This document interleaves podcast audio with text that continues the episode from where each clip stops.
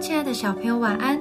我是小恩姐姐，让我们一起来听上帝爸爸的话，一起来向他祷告。但以理书六章三到四节，因这但以理有美好的灵性，所以显然超乎其余的总长和总督。王又想立他治理通国，那时总长和总督寻找但以理误国的把柄，为要参他。只是找不着他的错误过失，因他忠心办事，毫无错误过失。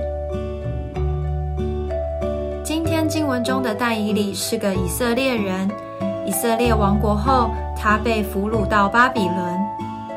但以理非常聪明，所以被国王重用。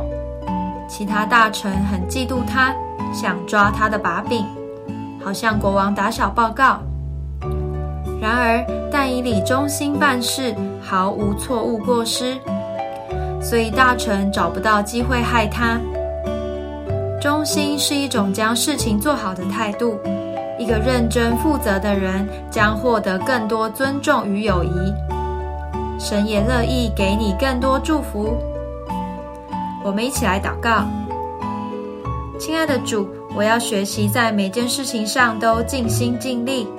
求你给我一个忠心的态度，做好该做的事，当一个负责的人，为你做好见证。奉主耶稣基督的名祷告。